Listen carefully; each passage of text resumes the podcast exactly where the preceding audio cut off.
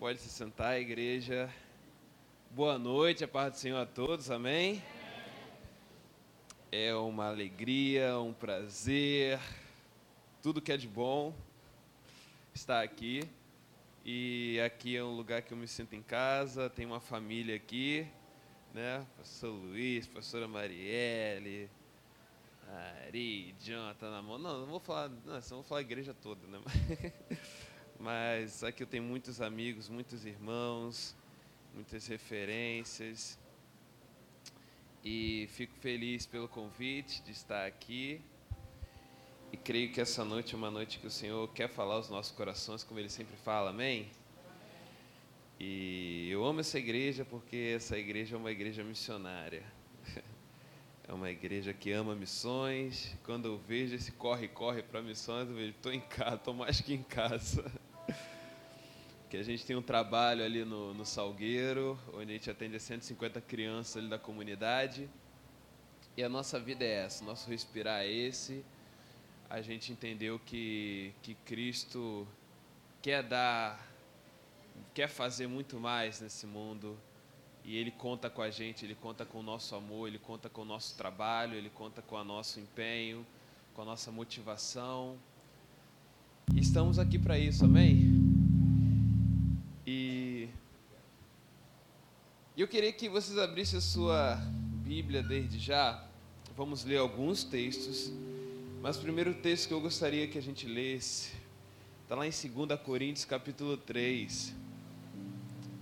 2 Coríntios, capítulo 3.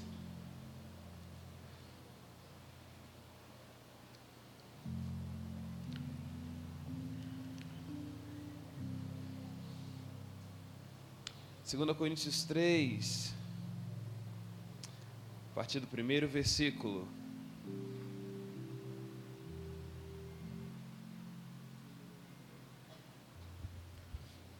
Assim diz: Começamos, porventura, outra vez, a recomendar-nos a nós mesmos, a nós mesmos?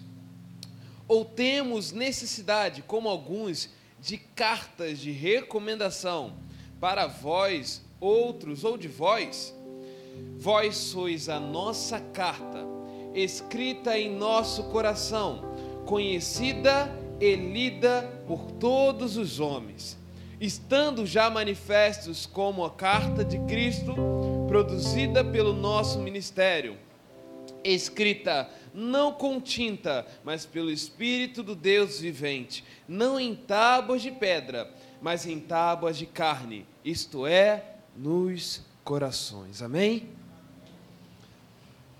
Esse texto é um texto que eu acho lindo, porque ele fala um pouquinho que vós sois cartas, escritas não com tinta, mas com sangue de Cristo Jesus. E a gente está vivendo num tempo tão atual e tão né, globalizado, né?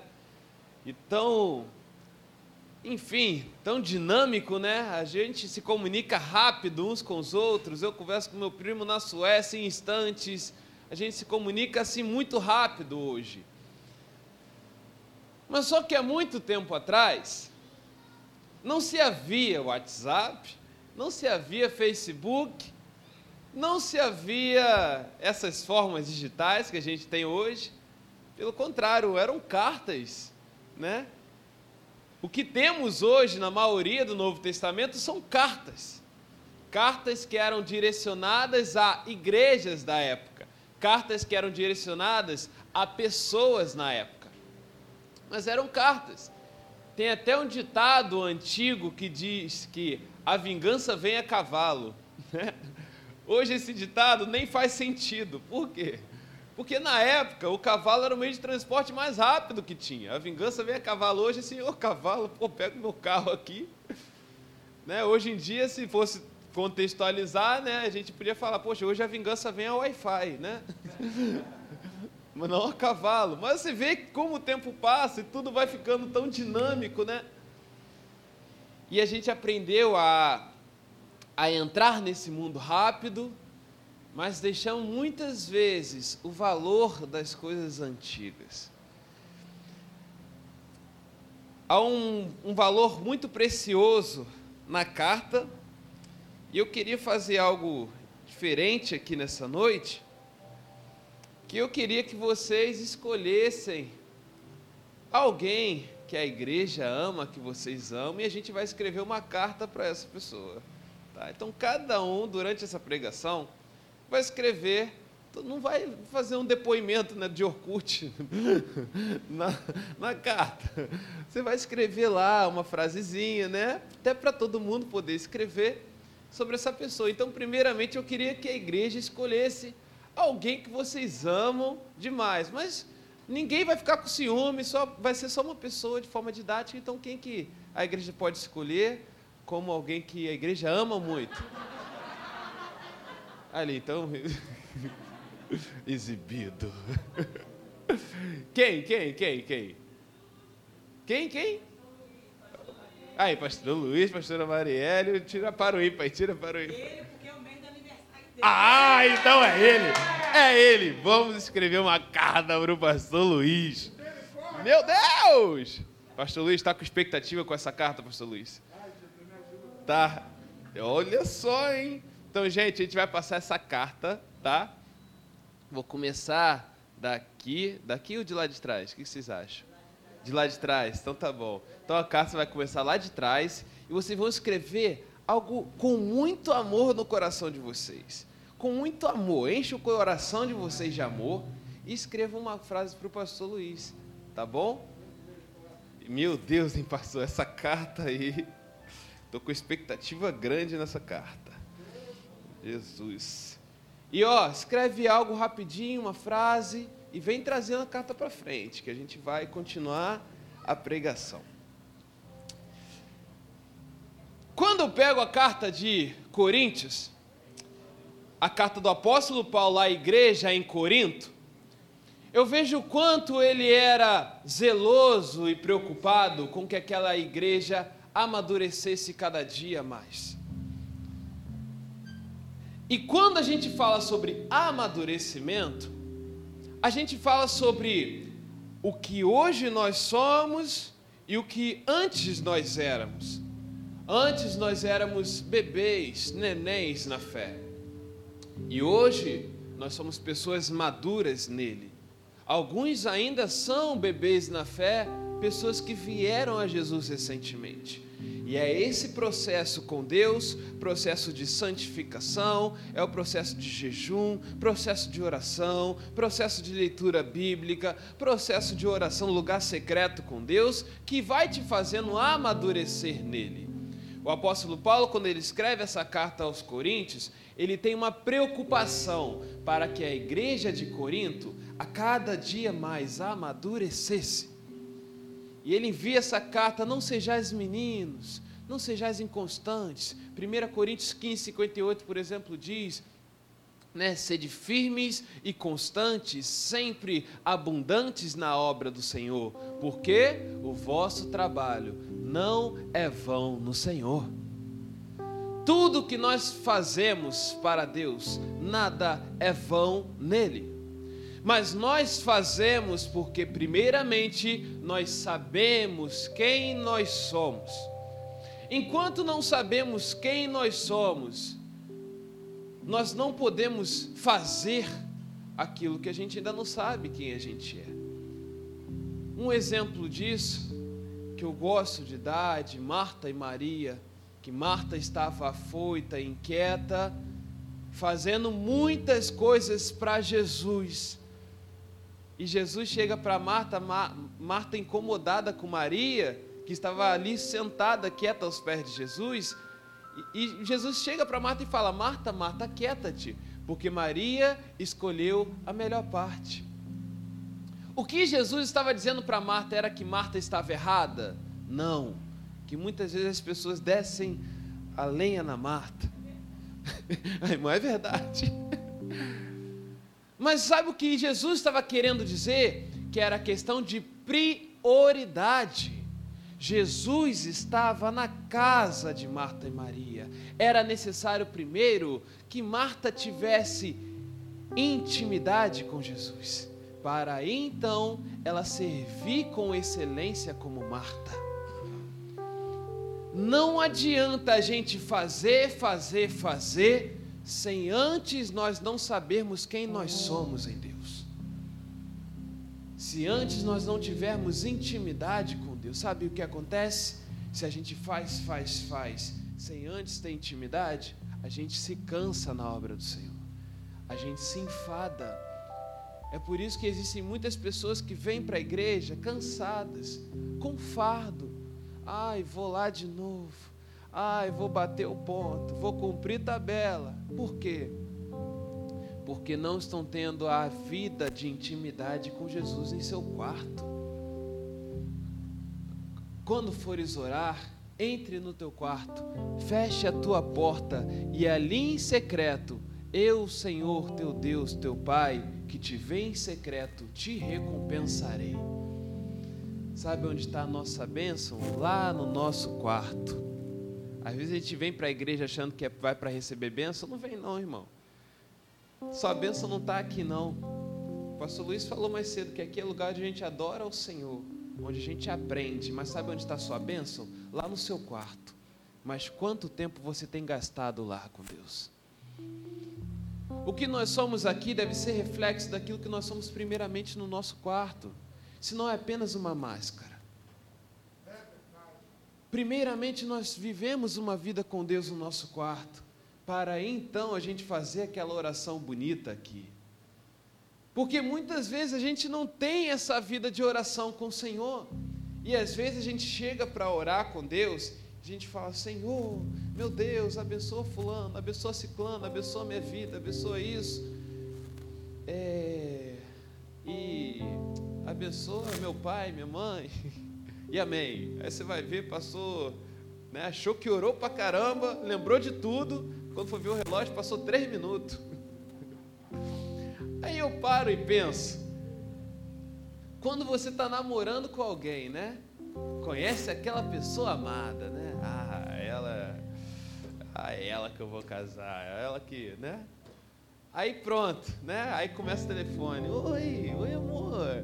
Que isso, hein? Você estava linda hoje. Isso depois de se ver no culto, liga, né? E tá lá, resenha. Ah, não, isso e aquilo. E aí, amanhã vai fazer o quê? Ah, amanhã vou isso, isso, isso. E você? Ah.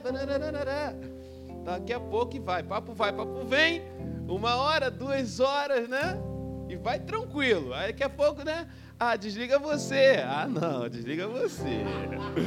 Ah, desliga você. Ah, não, desliga você. Aí fica, aí fica aquela resenha direto, né? Quando foi ver, já deu duas, três horas lá no telefone e amarradão. Só desliga porque tem que trabalhar no dia seguinte, às vezes, né? Aí eu paro e penso. Quando a gente ama, a gente tem assunto a beça, né? Quando a gente ama, a gente tem assunto, a gente conversa horas. Por que quando a gente chega com o nosso Pai, com o Senhor, a gente não consegue falar com Ele? Tem algo em nós que está bloqueando isso, algo em nós, na sua vida com Deus, que não está deixando você ir além com Ele. O Senhor nos chama antes dele querer qualquer coisa que a gente pode dar, seja o nosso serviço, seja o nosso dinheiro, sabe o que o Senhor quer? Ele quer o nosso coração. Se ele não tiver o seu coração primeiro, você está só fazendo uma barganha com o Senhor. Ele te ama. Ele é um pai que ama antes que nós o, antes que nós o, o amássemos, ele nos amou primeiro. O amor que nós sentimos por Deus nem se compara com o amor que ele sente por nós.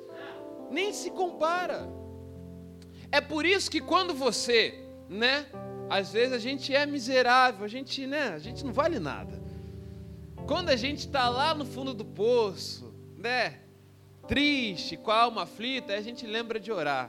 Né? A gente fala, ai meu Deus, hoje meu coração está angustiado. Né? Quem é que já passou por isso? Ai, hoje eu vou orar, vou para o banheiro lá orar do trabalho. Né? Todo mundo, né, às vezes sente essa angústia na alma, esse desejo de buscar a Deus. Você vai e ora ao Senhor. Mas saiba que quando você sente isso, né, que a gente sempre louva aqui, Senhor, eu quero te ver, né, eu quero te tocar, eu quero calçar seus sapatos, deitar no teu colo. A gente canta um monte de coisa para Deus. Mas saiba que muito antes de, de, da gente cantar isso para Ele, Ele está lá no céu. Filho, eu quero ouvir Sua voz. Filho, eu sinto saudade de Sua voz. Porque Ele, se Ele nos ama muito mais que a gente o ama, Ele está muito tempo lá procurando a gente quando a gente lembra de orar com Ele. Quando Adão e Eva estavam no jardim, quem vai até eles é o Senhor. Não é a gente que vai ao encontro de Jesus, é sempre Ele vindo ao nosso encontro.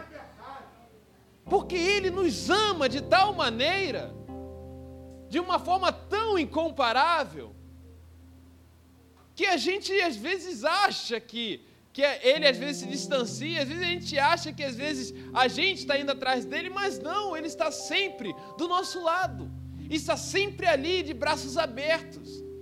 A gente às vezes corre, foge, mas Ele está ali sempre. Né? Se você agora, né? Eu sei que a gente está em tempo de, de coronavírus, não pode nem tocar um no outro.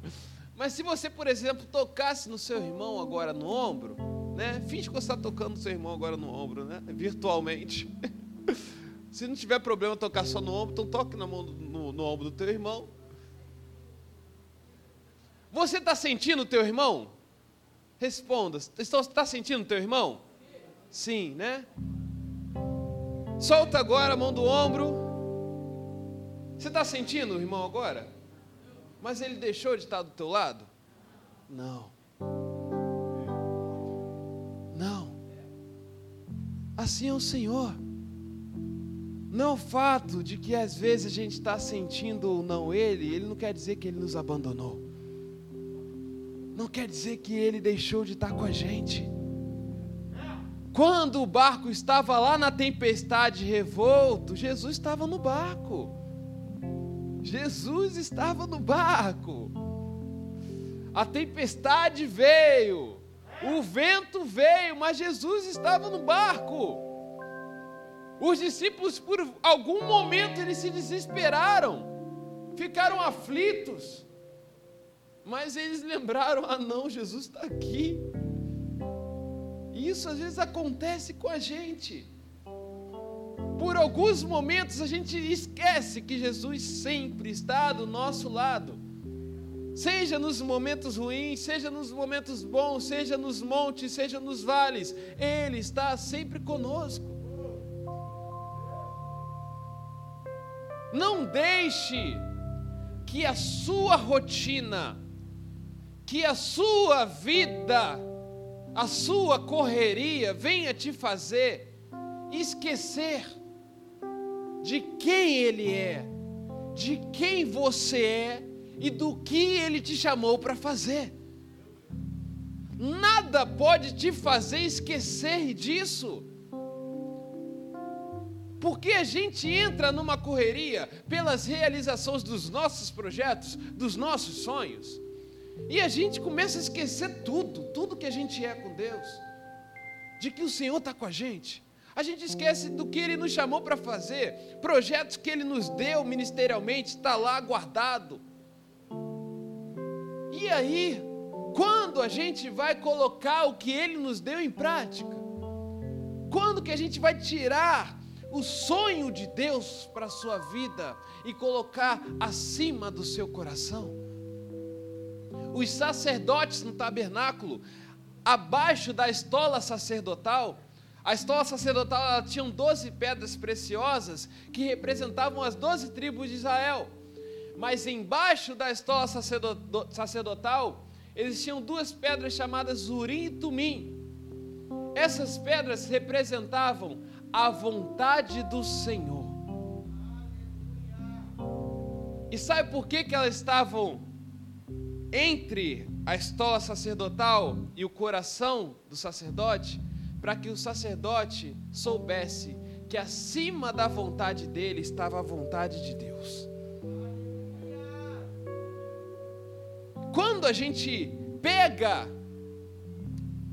isso para a nossa vida e aplica para a nossa vida, a gente passa a ver, a gente passa a orar, não apenas aquilo que a gente acha que é, que é bom para a gente, não apenas aquilo que a gente quer que aconteça com a gente, mas a gente passa a orar aquilo que o Senhor quer que a gente faça, aquilo que o Senhor quer que a gente desenvolva, aonde o Senhor quer que a gente esteja.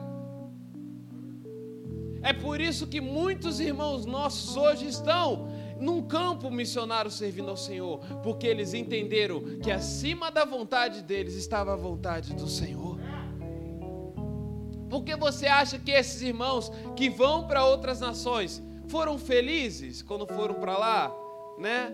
Quando eu digo felizes, humanamente falando, eles pegaram o avião assim: ah, vou deixar minha mãe, ah, vou deixar meu pai, deixar meus amigos, ah, que legal, que vida maravilhosa que eu vou ter no lugar onde eu nem conheço ninguém. Vocês acham que foi isso? Não.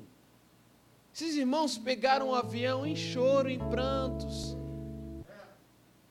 sabendo que deixariam aqui suas casas, suas famílias, seus amigos, seus trabalhos mas tendo a certeza que estavam cumprindo a vontade do Senhor.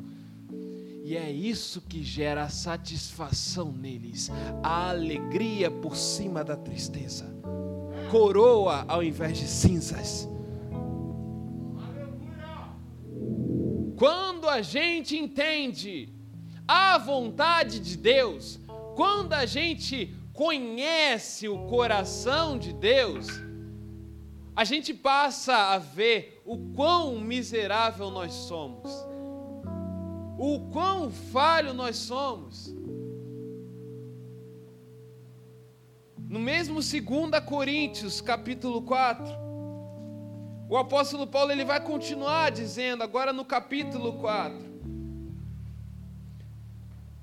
pelo que tendo esse ministério segundo a misericórdia que nos foi feita, não desfalecemos, pelo contrário, rejeitamos as coisas que por vergonhosas se ocultam, não andando com astúcia, nem adulterando a palavra de Deus, antes nos recomendamos a consciência de todo homem na presença de Deus, pela manifestação da verdade. Mas se o nosso evangelho está ainda encoberto, é para que os se perdem que está encoberto nos quais o Deus desse século cegou o entendimento dos incrédulos, para que não lhes resplandeça a luz do evangelho da glória de Cristo, o qual é a imagem de Deus.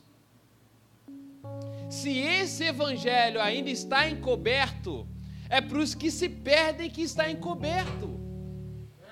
E se ainda está encoberto para os que se perdem, porque nós não temos sido, não temos manifestado como filhos de Deus porque a natureza aguarda com ardente expectativa a manifestação dos filhos de Deus. Nós somos esses filhos que se manifestam para essa humanidade que carece desse amor. O versículo 5 vai dizer: Porque não nos pregamos a nós mesmos, mas a Cristo Jesus como Senhor e a nós mesmos como vossos servos por amor de Jesus. Porque Deus que disse das trevas resplandecerá a luz, Ele mesmo resplandeceu em nosso coração. Aqui Paulo está dizendo que ele não pregava o Evangelho por vanglória, por orgulho, mas Paulo ele tinha sido um homem que tinha sido perseguidor de cristãos, aquele que matava cristãos. Imagine um homem que antes matava cristãos e agora o Senhor tem um encontro com o próprio Paulo ali a caminho de Damasco, e ali o Paulo se converte, e ali quando Ananias ora por ele, as escamas dos olhos se caem, e ali ele tem um encontro verdadeiro com Jesus. Sabe, Paulo, ele vivia uma vida tão completamente diferente daquilo que ele passou a ser, porque Jesus mudou a identidade de Paulo. Jesus mostrou a Paulo quem ele verdadeiramente era. Muitas vezes nós estamos vivendo uma vida que às vezes não, não, não somos completamente aquilo que o Senhor quer que a gente é, quer que a gente seja. E a gente está ali vivendo essa vida, o microfone está falhando bastante, eu não estou conseguindo me ouvir. E às vezes a gente está ali vivendo essa vida com Deus, mas não estamos sendo aquilo que Ele quer que sejamos para Ele.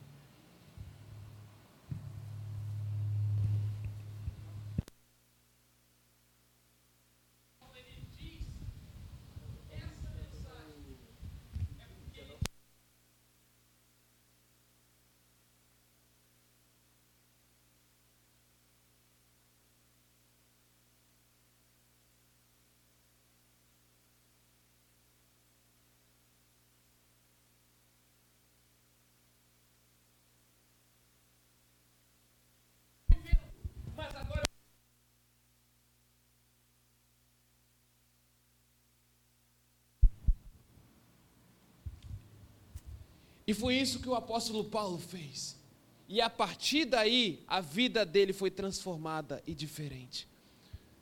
Quando agora ele escreve lá, no primeiro texto que a gente leu, vós sois cartas escritas, ele está dizendo que assim como a vida dele tinha sido transformada, a nossa vida também deve ser transformada para a glória de Cristo Jesus. Porque agora não é mais a, não é apenas a minha palavra, não é apenas a minha pregação, mas agora é a minha vida como carta escrita.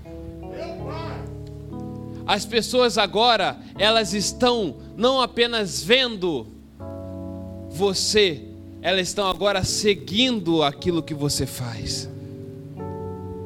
É por isso que no ambiente de trabalho, né? Às vezes a gente tem aquele crente que não dá exemplo e aquele crente que dá exemplo. Muitos lugares a gente vai encontrar isso, né? E chega aquele crente que não dá exemplo nenhum, e ele fala o quê? Ah, eu sou cristão, né?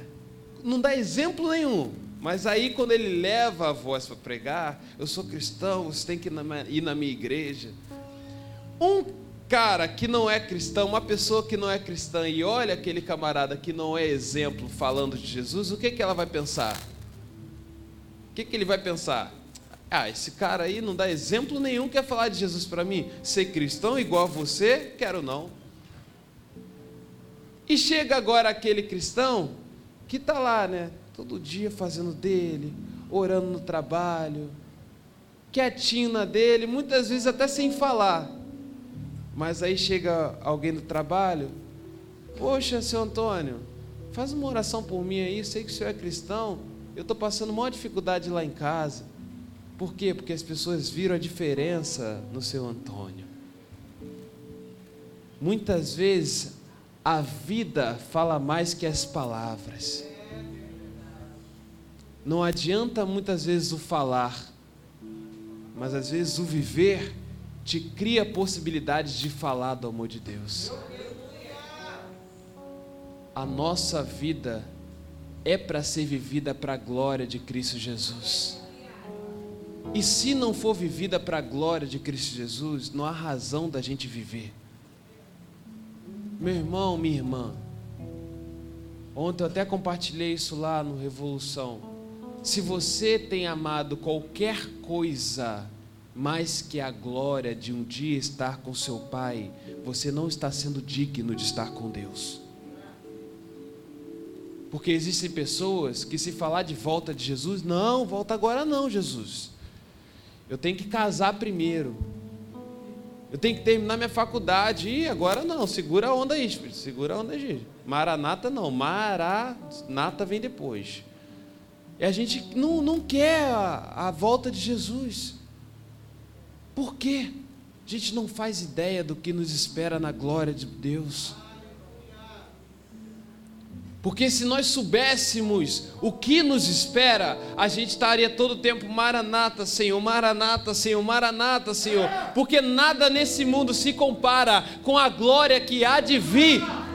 Nada. Nada. Pode ter total certeza disso, meu irmão.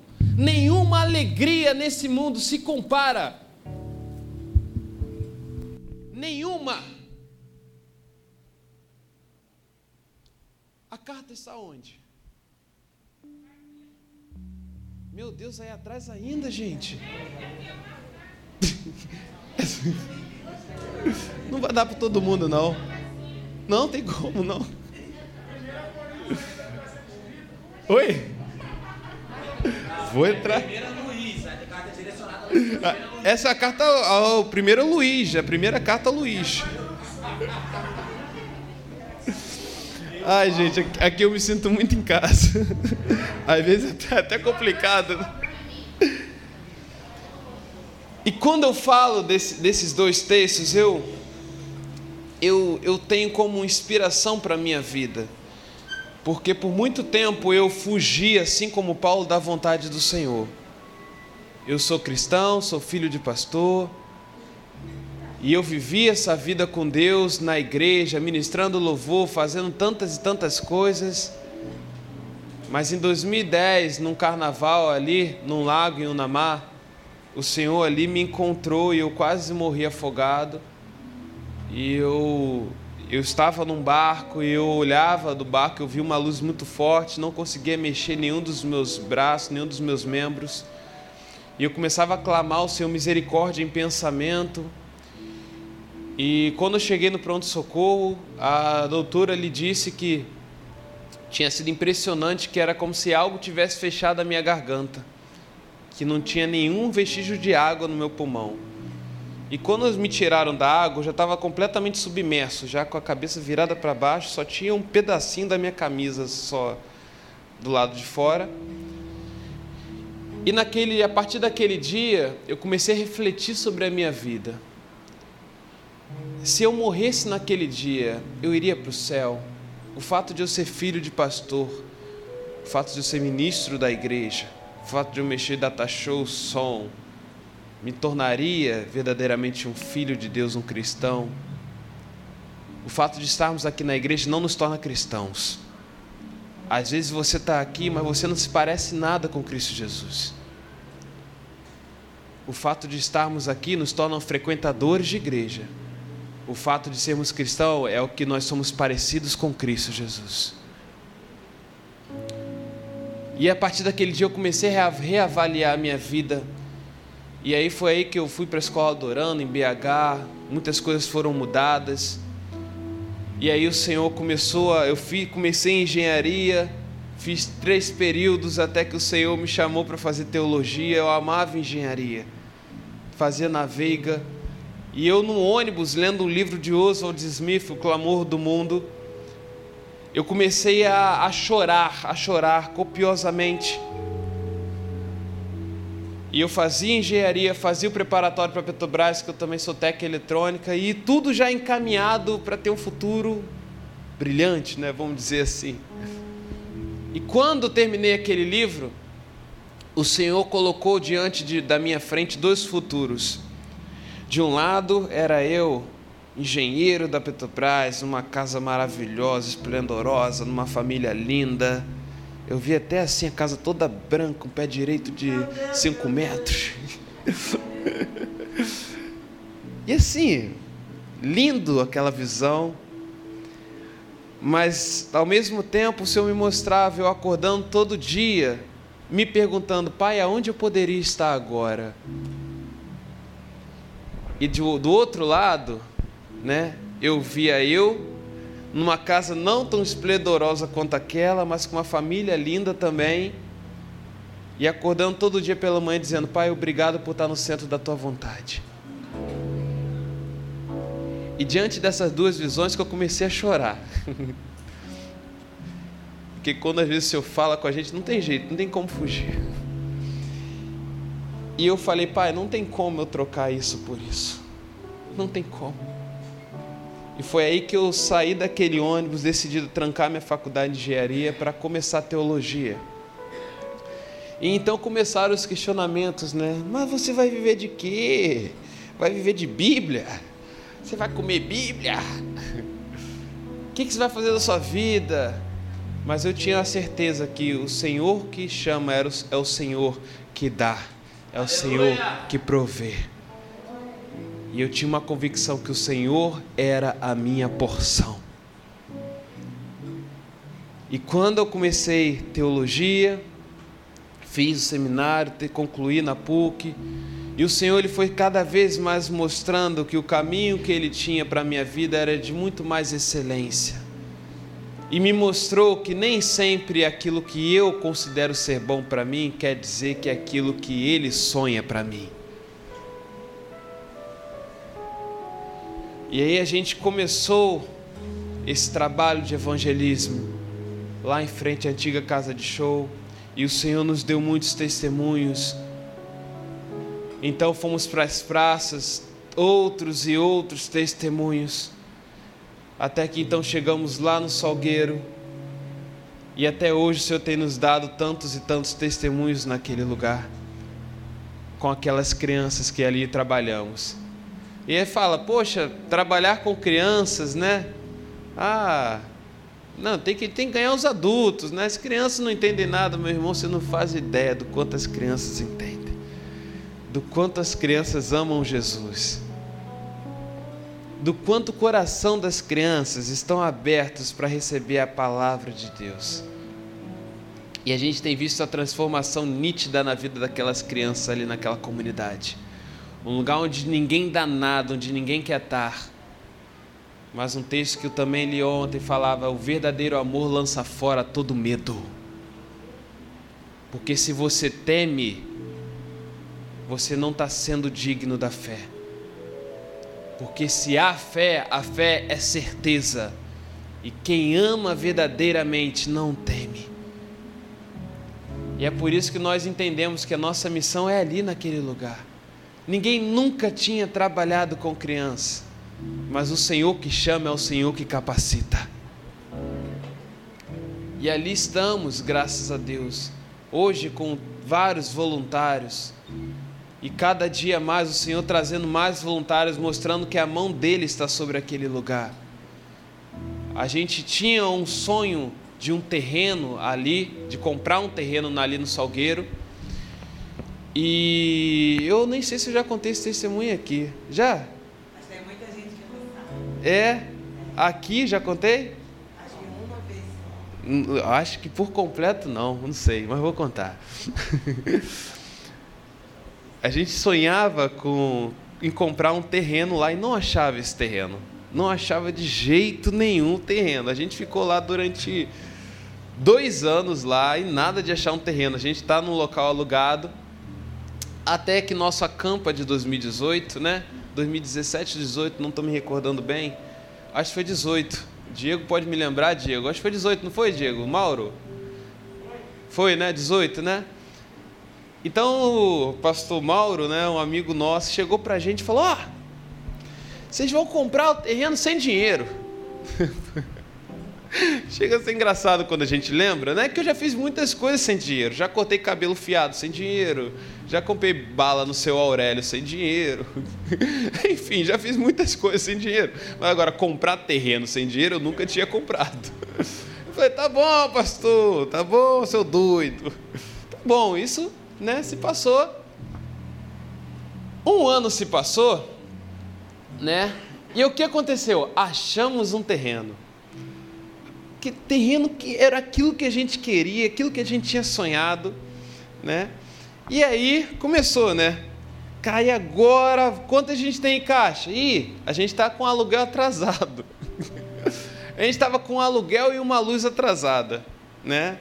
O mês que a gente tinha menos dinheiro em caixa, né? Que a gente é missionário, mas a gente sempre paga as coisas direitinho ali, ó, tudo em dia. Mas o mês que resolveu as coisas atrasarem, a gente acha o terreno. Achamos o terreno. Aí o que, que eu fui lá falar com a dona do terreno? Poxa, quanto que a senhora quer? Ah, eu quero 12 mil. É, 12 mil terreno, é até 10 por 35, um terreno grande. Né? Terreno tá barato, mas é porque lá no Salgueiro, né, não é todo mundo que quer morar lá, né? Eu sei que é um lugar de paz, alegria, justiça, amor, né? Esperança, né? passarinhos cantam, borboletas voam.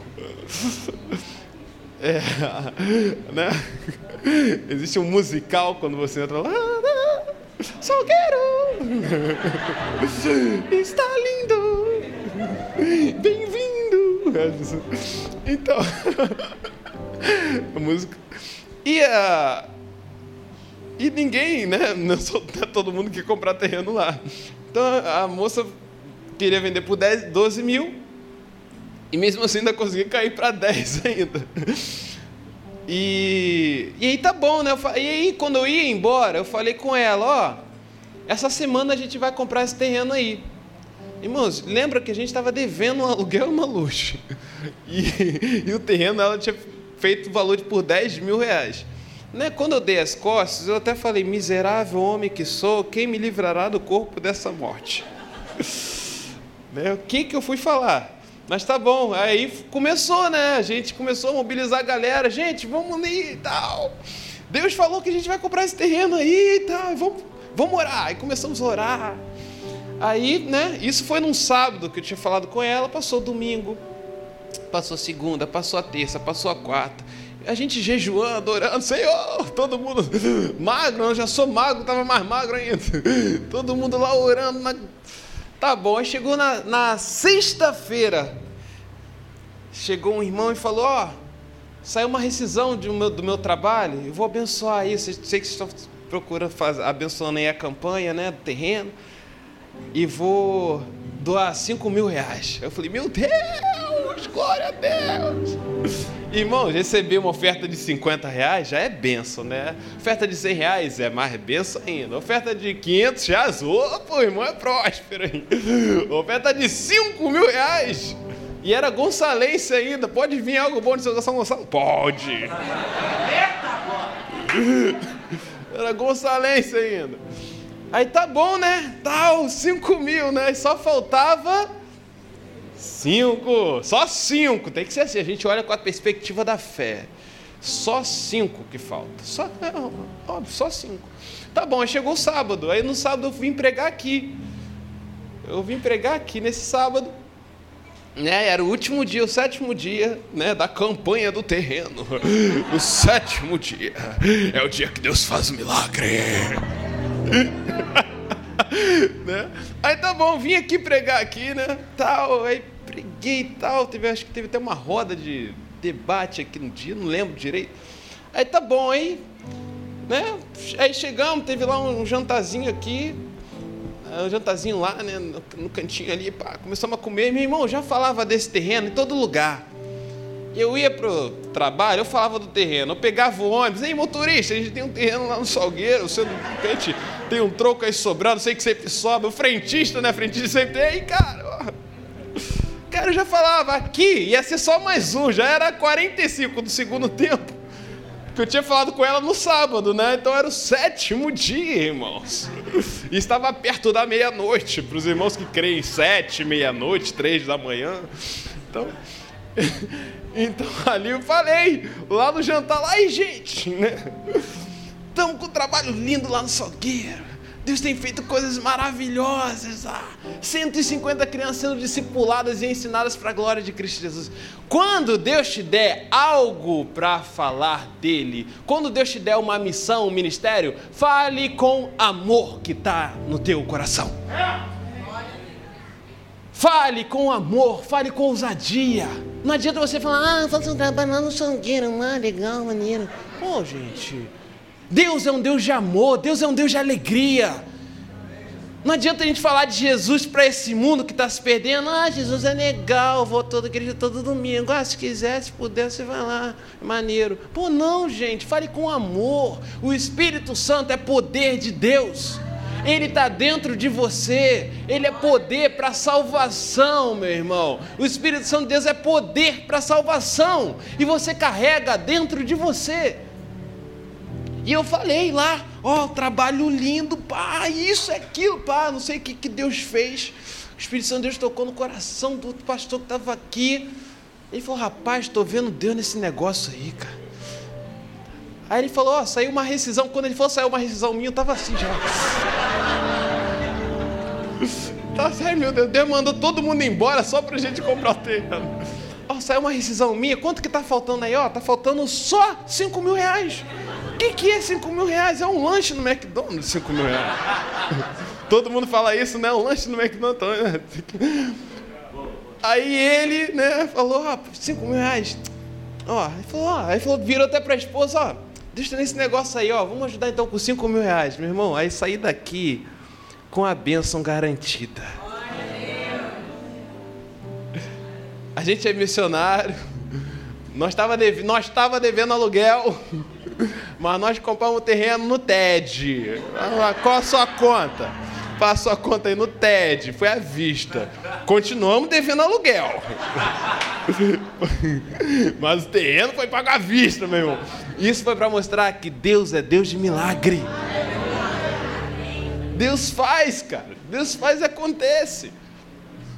E aí, para eu só continuar no terreno, tempos depois, agora, isso, esse ano, né? O terreno ficou lá paradinho, a gente já com os documentos do terreno, tudo já em mãos, mas está lá paradinho ainda. A gente vai agora construir, mas só que antes de construir, a gente precisava de um projeto, né? Ninguém construi sem projeto. O próprio Senhor Jesus falou, né? Se vocês não, não têm projeto, vocês vão construir em vão, vocês vão gastar mais. Então a gente, né? Agora a gente queria fazer um projeto. Então, qual arquiteto que a gente vai chamar para fazer esse projeto? Aí tá bom. A gente tem o Instagram, né, que é Movimento Impacto. Quem conhece o nosso Instagram sabe que a gente gosta de fazer um negocinho legais lá, umas cores, né? As fotinhas de crianças chorando, adorando Jesus. Aí quem olha, vê que é bonitinho, né? Que as crianças. Aí o que aconteceu? Entraram em contato com o nosso Instagram. Aí eu vou abrir um parêntese.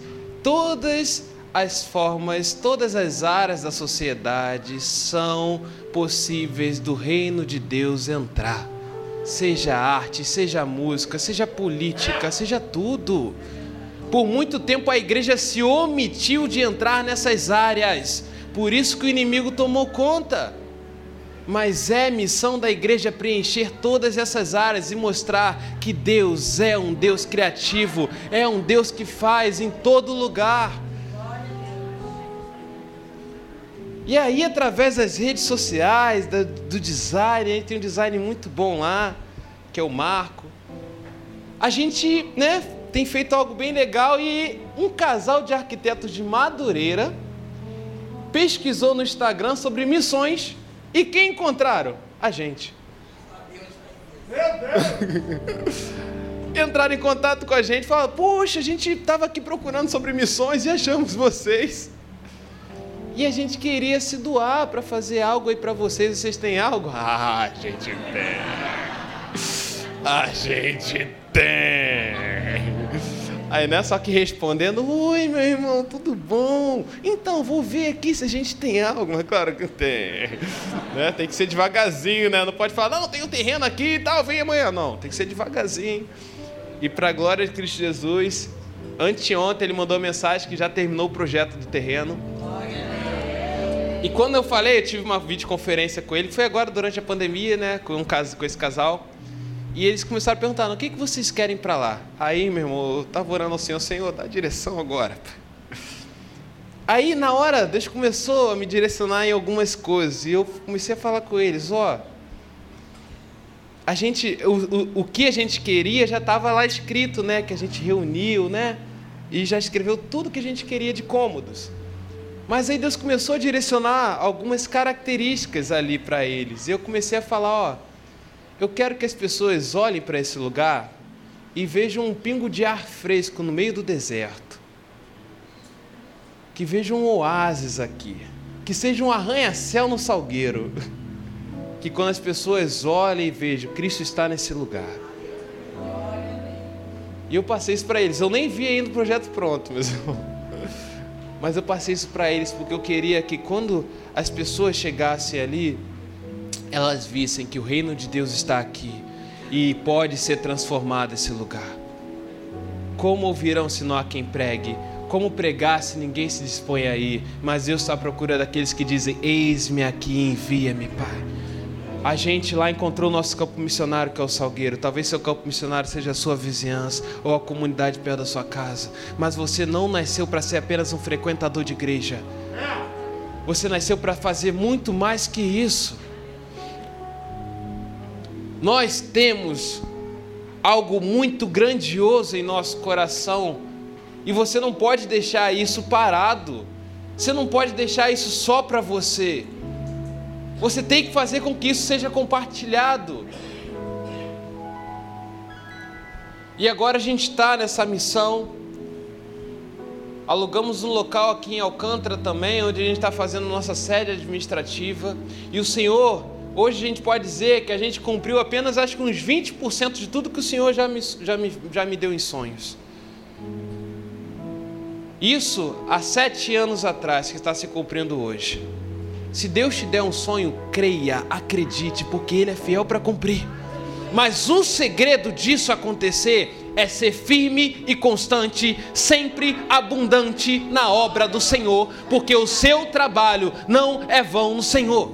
Não adianta começar bem e depois, ah, não, ah, tô bem, ah, não. Gente, chega de infantilidade na fé.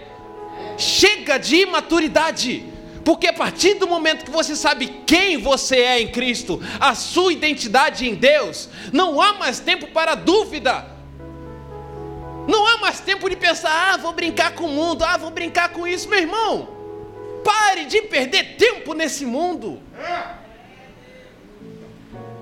Deus te chamou para algo muito maior, você tem uma identidade.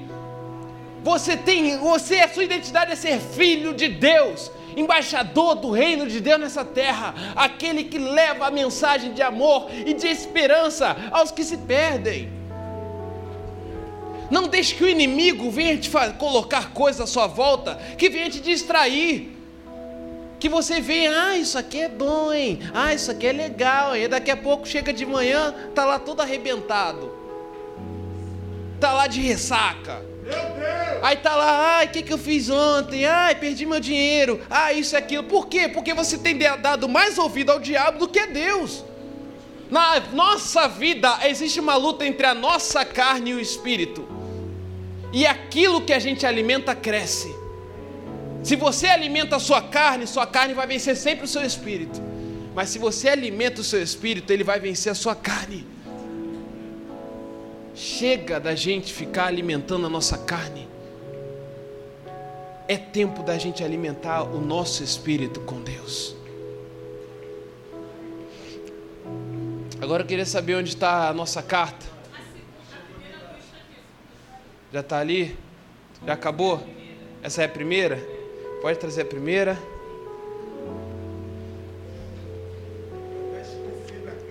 Tinha esquecido? Esquece não, Ivan. Esquece não. Essa segunda aí, gente, vou pedir essa segunda aí do jeito que está mesmo. Quem escreveu, escreveu. Agora quem não escreveu faz só um coraçãozinho assim, ou marca uma digital assim. Aquela assinatura. assinatura de cãozinho. Pronto. Meu Deus. Pastor Luiz, senhor é amado, hein, Pastor Luiz?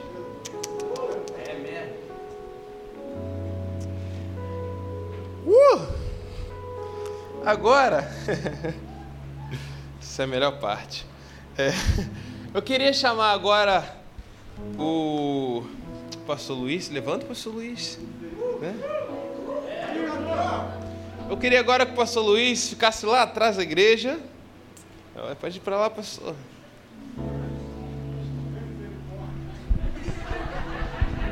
Já antecipo que esse será um momento emocionante.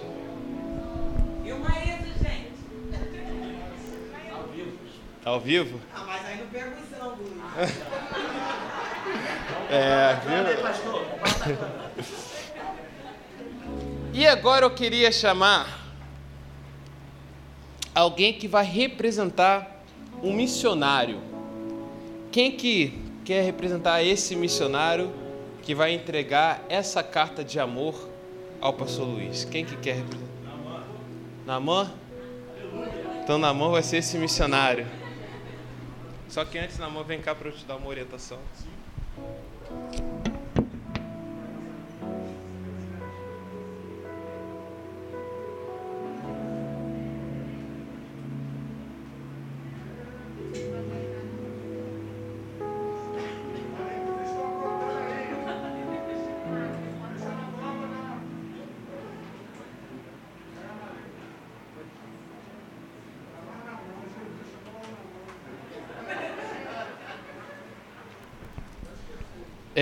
Pode continuar o fundinho musical aí, que esse momento é um momento emocionante.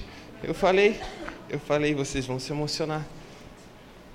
E olha o irmão ali fazendo engenharia. Isso. Meu Deus. Foi. Irmãos, o, o Namã vai representar o missionário que vai levar essa carta de amor ao pastor Luiz, né? E vai lá, Namã, compra a tua missão.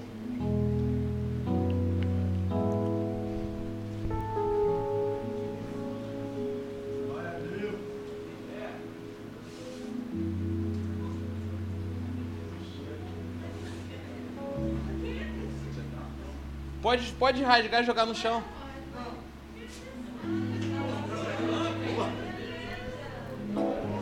Pega não. O que, que vocês sentiram? Hã? Eu quero um de cada vez. O que, que vocês sentiram? A irmã lá que está revoltada. Pode falar. Faz. Escreveu, né? É? Você está escrevendo. Raiva que escreveu à toa. Quem mais está com raiva? Quem mais está com raiva aí? Quem, quem mais sentiu outra coisa? Fala. Quem mais? Eu senti uma frustração. Frustração. Hã? Desprezo. Hã? Decepção. Quem mais?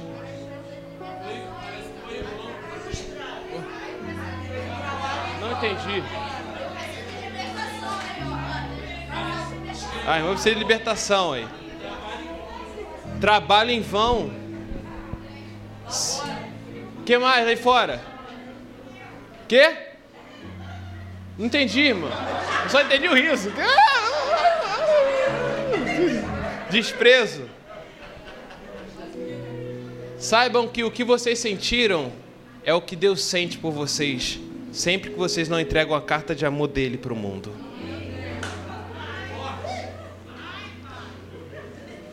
É, né? É bom sentir essa raiva, né?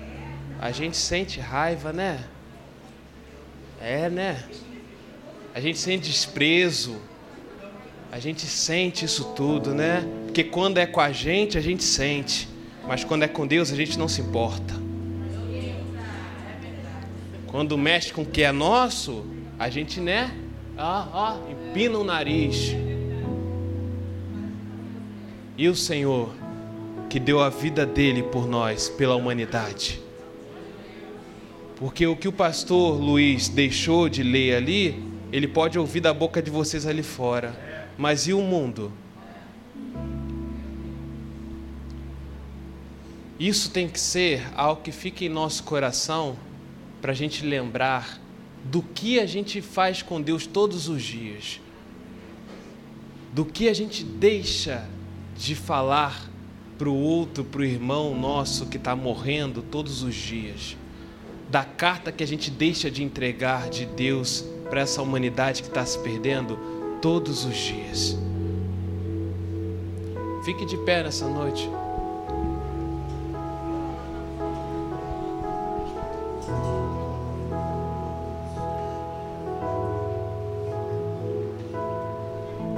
Feche seus olhos. Olhe para dentro de si.